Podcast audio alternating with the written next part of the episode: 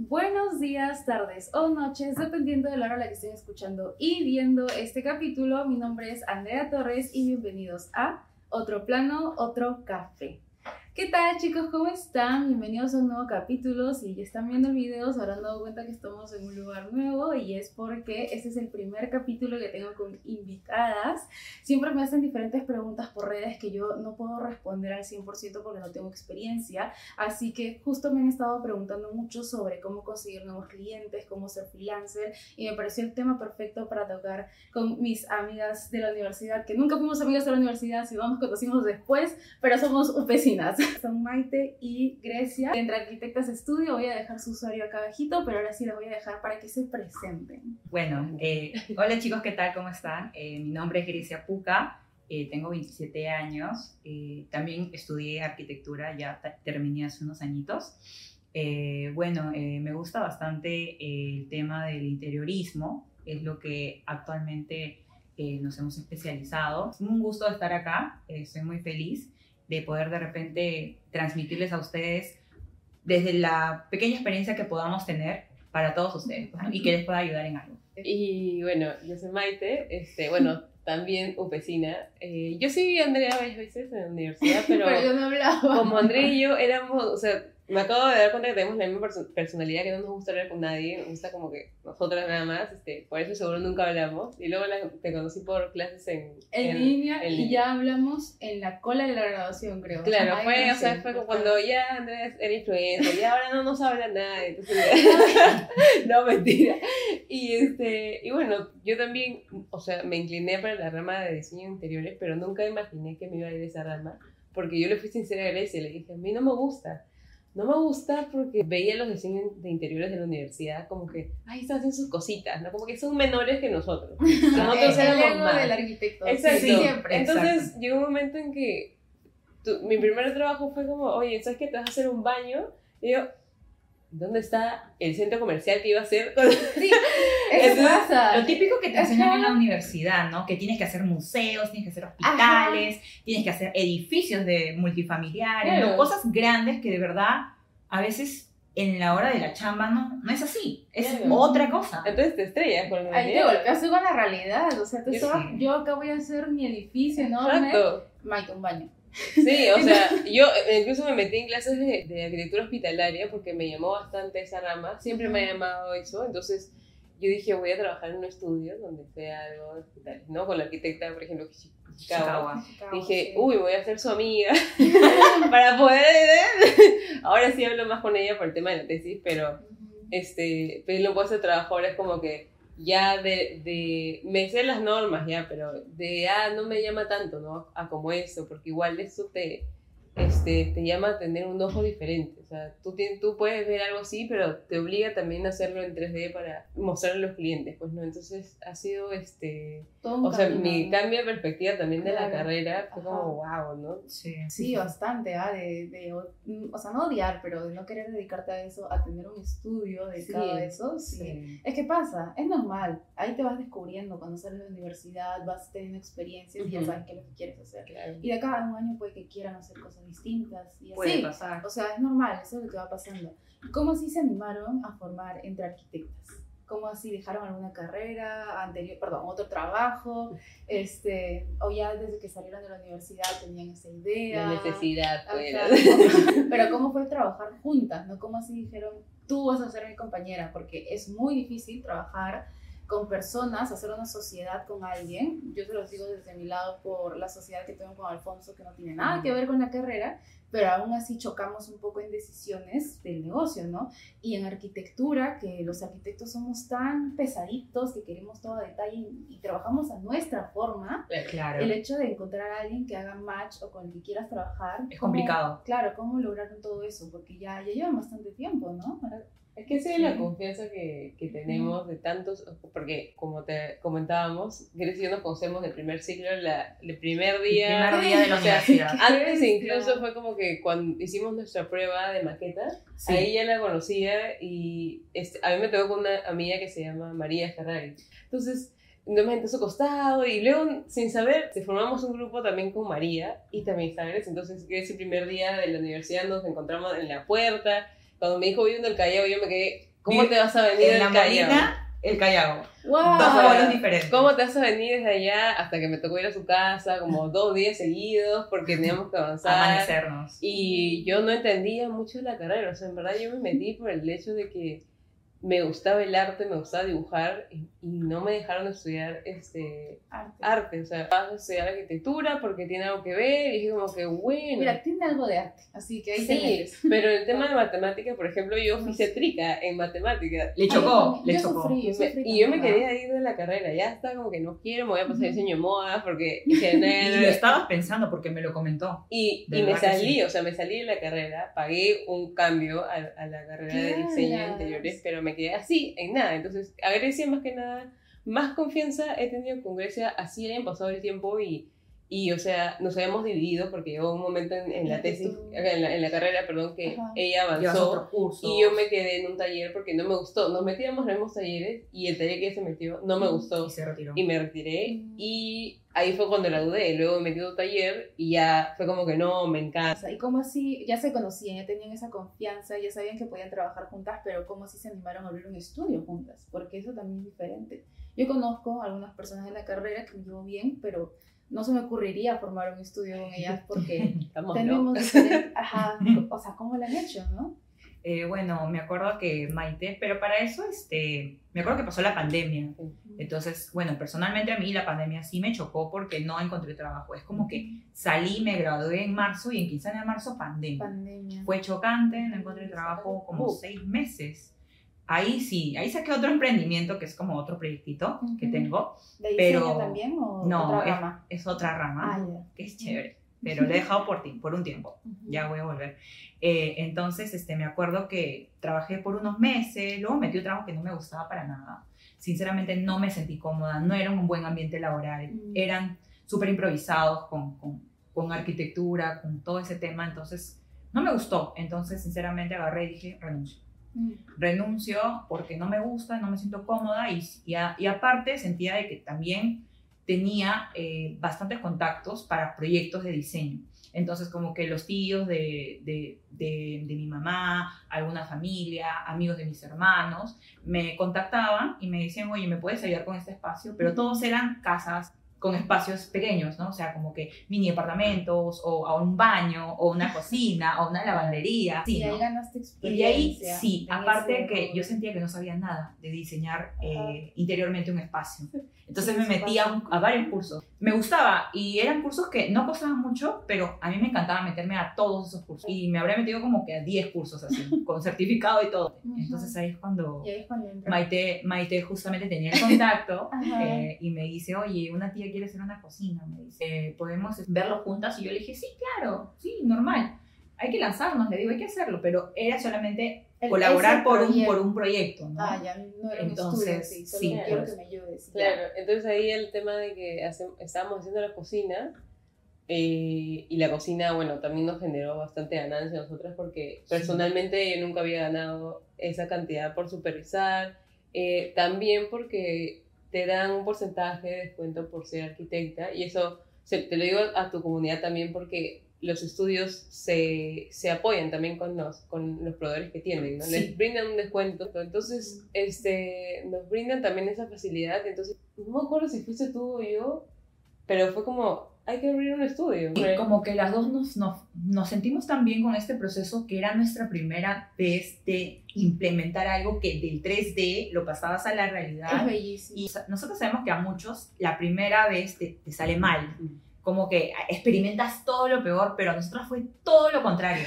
Fue todo lo contrario porque habíamos hecho un buen presupuesto, eh, un presupuesto que lo hicimos preguntando a otros amigos que también eran arquitectos y que tenían un poquito más de experiencia. Entonces averiguamos tantas cosas bien, con proveedores que nos respaldaban porque también nuestra clienta pedía eso. Y ahí es cuando las dos como que, oye, nos está, nos, nos está yendo bien en esto, ¿por qué no creamos algo juntas? Pues no. Entonces, este, de ahí nació cómo llamamos a la marca, ¿no? Ajá, ¿y cómo se fue entre arquitectas? Ahora que lo pienso, ¿cómo fue que llegamos entre arquitectas? Porque fue como que... ¿qué? Yo me acuerdo que fue súper rápido, como que, oye, tú Maite, yo Grecia, somos arquitecta, siempre lo vemos entre las dos, siempre tomamos las decisiones entre las dos. Entonces, ¿por qué? Que no, es que de verdad fue súper rápido. Entre arquitectas que se llamen. Y aparte también queríamos como que eh, trabajar con mujeres. En, Ujú. en- en- o sea, decíamos, en un futuro queremos trabajar con, con mujeres. Claro, Bueno, darle la oportunidad darle la- a más mujeres en este rubro que es- Exacto. Ha sido mucho de hombres por Sí, mucho tiempo. Sí, siempre el arquitecto Ajá. se le ha visto hombre porque Ajá. tiene eh, más, más carácter, no puede, puede encargarse de una obra, pero ¿por qué no una mujer? Exacto. Y es más, o sea, Comparto sabemos que eso. ahora en el interiorismo son más mujeres. Hemos visto que poquitos hombres han salido, pero también, ¿por qué no en, en una casa? ¿Por qué no estar dirigida por mujeres? ¿no?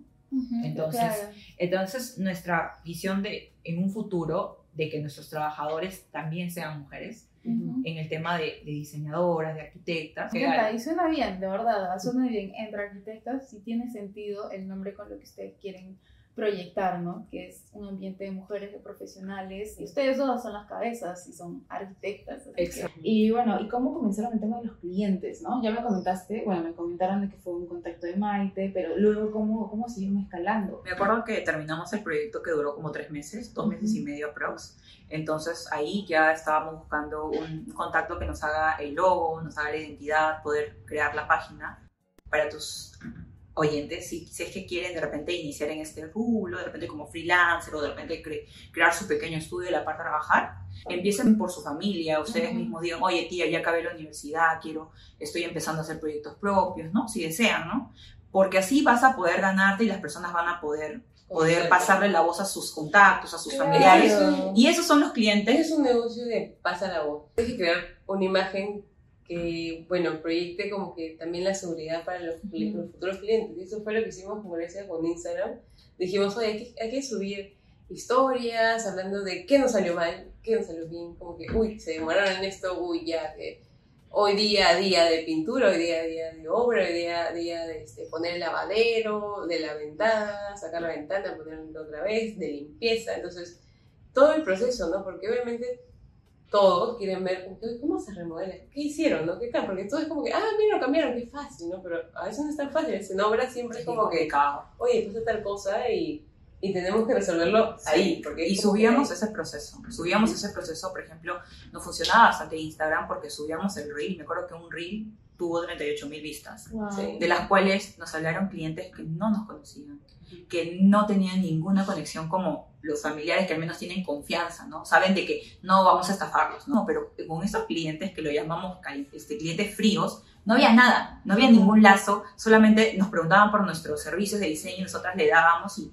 estábamos a la espera, ¿no? Entonces, así poco a poco nos hablaban, nos hablaban porque veían de que ya habíamos, ya habíamos tenido proyectos realizados, porque para eso ya le tomábamos fotos, Ujú. grabamos el antes y el después, mostramos toda esa parte eh, en Instagram y ahí es donde nos empezaron a hablar. Las redes son muy poderosas, ¿no? Pero sí mm, me quedo con el de hablarle a los familiares porque es obvio, ¿no? Digamos que es obvio te- tener que hablarle, pero a veces uno no los piensa, no los considera o siente de que su familia ya sabe que es arquitecto, cuando a veces no. A veces las familias son extensas y no sabes. Y es bueno en las reuniones familiares, chicos, que ustedes vayan y digan, acá mi portafolio, ¿no? Sí, Porque pueden llegar a Mi muchas tarjetita. personas, su tarjetita. te presentas. Ajá, así sea tu familia, porque esas fa- esos familiares tienen amigos, tienen otros familiares y así vas Sí. llegando a más personas, ¿no? Sí, sí, sí, es y así creas tu red de contactos, de clientes. Claro, y aparte es importante darle un valor agregado a tu servicio. O sea, tienes que diferenciarte del resto. ¿Por qué con nosotras?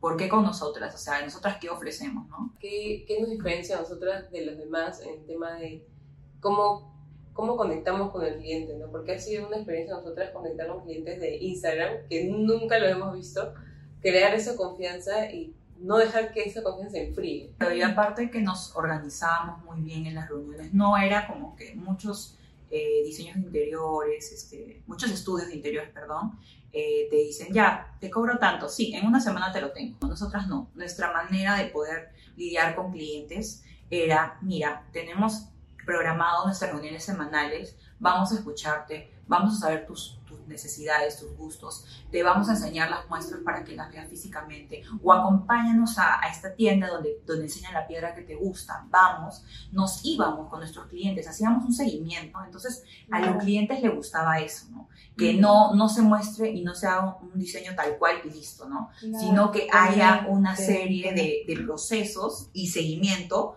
para que ellos al final queden con el proyecto que les gusta y Ah, estén felices. Entonces, en resumen, para ir como que en orden, lo primero sería tus primeros clientes, tus familiares. A, a todos, a todos. Porque ellos tienen también familiares y tienen amigos.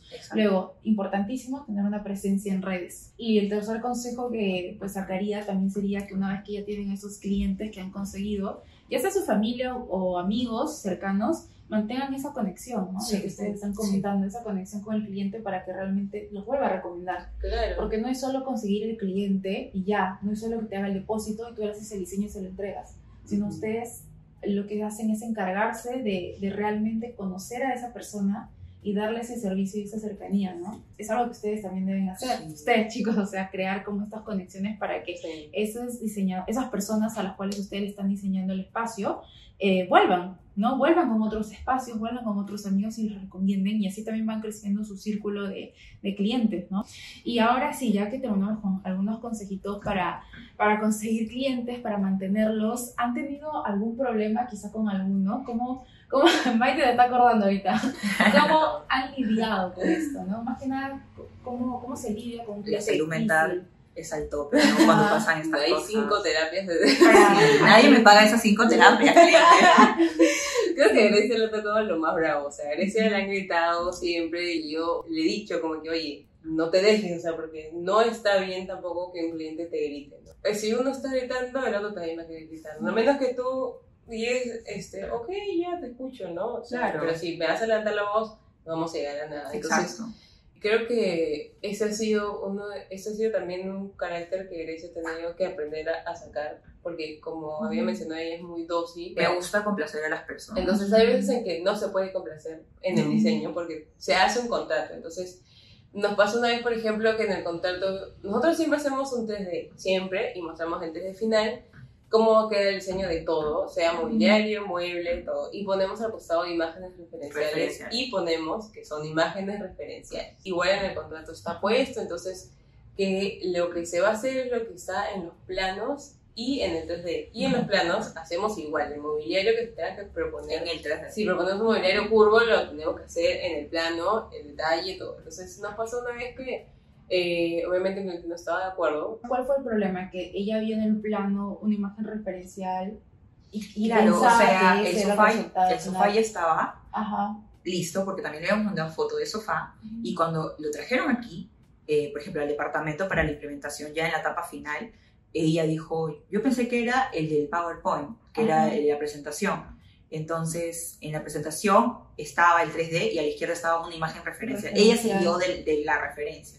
Pero nosotros le dijimos, no, todo es referencial y lo que es es lo que está en el 3D. Pero incluso le mandamos fotos de, del proceso, de cómo estaba haciéndose. nos reclamaron muchas cosas al final que ya Grecia cuando me da la mirada de ya tú hablas como ya está bien vamos a hablar ¿no? entonces yo también eh, me he forzado o sea a sacar ese lado paciente porque a veces no tengo mucha paciencia pero es como que Grecia y los clientes me han orillado a ese como que relájate mira y habla lo que tienes que hablar para solucionar las cosas, ¿no? Y, más que nada la atención al cliente, porque eso es lo que también trabajamos, lo que tú decías, sí. brindamos un servicio, entonces Ajá. también tener ese, esa, esa capacidad de atención al cliente es, tienes que formarte, entonces hablar con ellos de que varios reclamos, ¿no? De que el melamine estaba mal, de que se estaba mal, entonces eh, si ustedes, nosotros no, le, no los obligamos a poner ese melamine, ¿no? Había una opción de esperar unos días más, pero ustedes decidieron quedarse con eso, entonces Mm, Eh, Primero sí. aceptaban y luego se quejaban. Claro, entonces eh, hay un momento en que el, el cliente me levantó la voz, entonces no, no dije nada, me quedé callada, seguí hablando y hay un momento en que nos dio el pase a hablar, ¿no? entonces yo le dije, bueno, eh, Esperaste sí, que callara de, mejor. terminé de gritar, entonces dije, bueno, si vamos a hablarnos así nos vamos a entender, entonces le comencé a explicar muchas cosas, muchas cosas, muchas cosas, no, no me respondió nada, se quedó callada y me dijo, ah, ok, perfecto, está bien. Como que no me puedes estar gritando por algo que todavía no te tengo la respuesta si no me dejas hablar, ¿no? Entonces,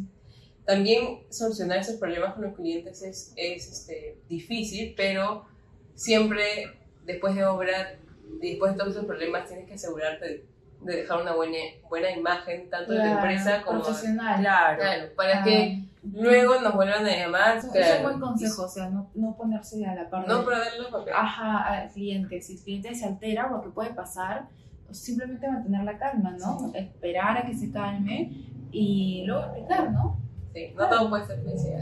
Bueno, no, no todo es perfecto, pues, ¿no? Además, no, no siempre te van a tocar buenos clientes, ¿no? A veces te tocan estos tipos de clientes que son un poquito complicados, pero uno tiene que saberlo llevar de la manera más profesional posible y tiene que, desde el día uno, darle las limitaciones del proyecto, los alcances que se le va a dar para que Ah, ellos es estén, ¿no? ellos estén, esté- todo esté estipulado también en un contrato sí. lo que se va a ofrecer, la garantía que se le va a dar, ¿no? Eh, y eso, ¿no? Más que nada, todo tiene que ser legal, ¿no? Prácticamente, todo tiene que estar escrito para que cualquier cosa podamos respaldarnos a ello, ¿no? Sí. Igualmente ellos respaldarse a ese contrato y que se cumpla como nosotras brindamos, ¿no? Nuestro, nuestro servicio. Sí, buscarles una forma de, quizás si todavía recién están comenzando, como hacer un documento y hacerlo contrato. en la notaría, algo, algo Sí. simple, ¿no? Si es que recién están comenzando. Y todo especifiquen, todo Ajá. especifiquen, No, todo. Sí, Todo, porque nada se supone. Nada, se, Nada se nada se supone. supone. O sea, es- nada. eso nos pasó en la primera obra. Fue como que, pero se supone que. Sí. No. Entonces ahí fue cuando. Creo que ahí aprendí a decir nada se supone. Y Grecia también aprendió eso, porque Grecia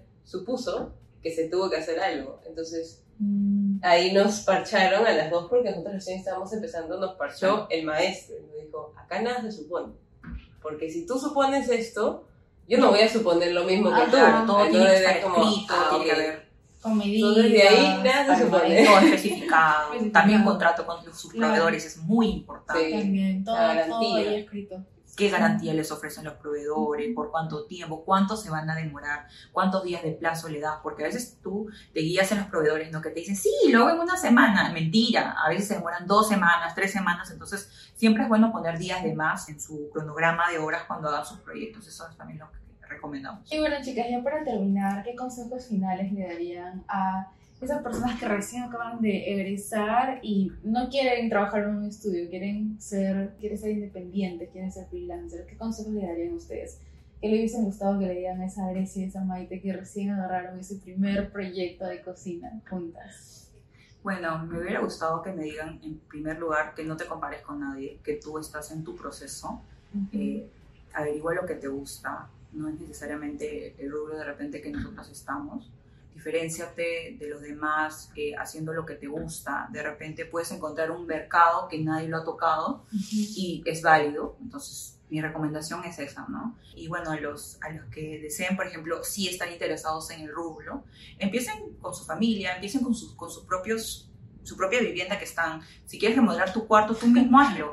Haz el proyecto. De repente, de repente el dinero Sí. todavía no está, pero ya está tu proyecto y ya sabes cuánto cuesta. Y así po- poquito a poquito vas a ir remodelando todo tu espacio, ¿no? Entonces, experiencia. Y vas sacando experiencia de eso y haciendo proyectos un montón. Creo que Claro. otro consejo importante que, que dijo Grecia también es, este, sí, lánzate y, y sí, lánzate lanza- a- a hacer las cosas que quieres hacer, porque casi por mi miedo de no saber cómo hacer una cocina, no hablaba con Grecia. O sea, si yo hubiese tenido como que no, no puedo, la familiar, no, Claro. no puedo. Entonces dije, ok, vamos a ver qué sale de acá y vamos con alguien que ya sepa, ¿no? O sea, apoyarte también de tus amigos que ya saben, pero amigos que sepas que no tienen como que... Porque en la comunidad igual A existe mucha envidia, mucha Sí, claro, la competencia, estar con sí. alguien que tenga esa confianza. Entonces, a mí, la seguridad que me da Grecia, eh, le digo, o sea, la seguridad que me da trabajar contigo, tenemos los mismos valores, los mismos planes, ¿no? O sea, las responsabilidades también nos nos las hemos dividido, ya sabemos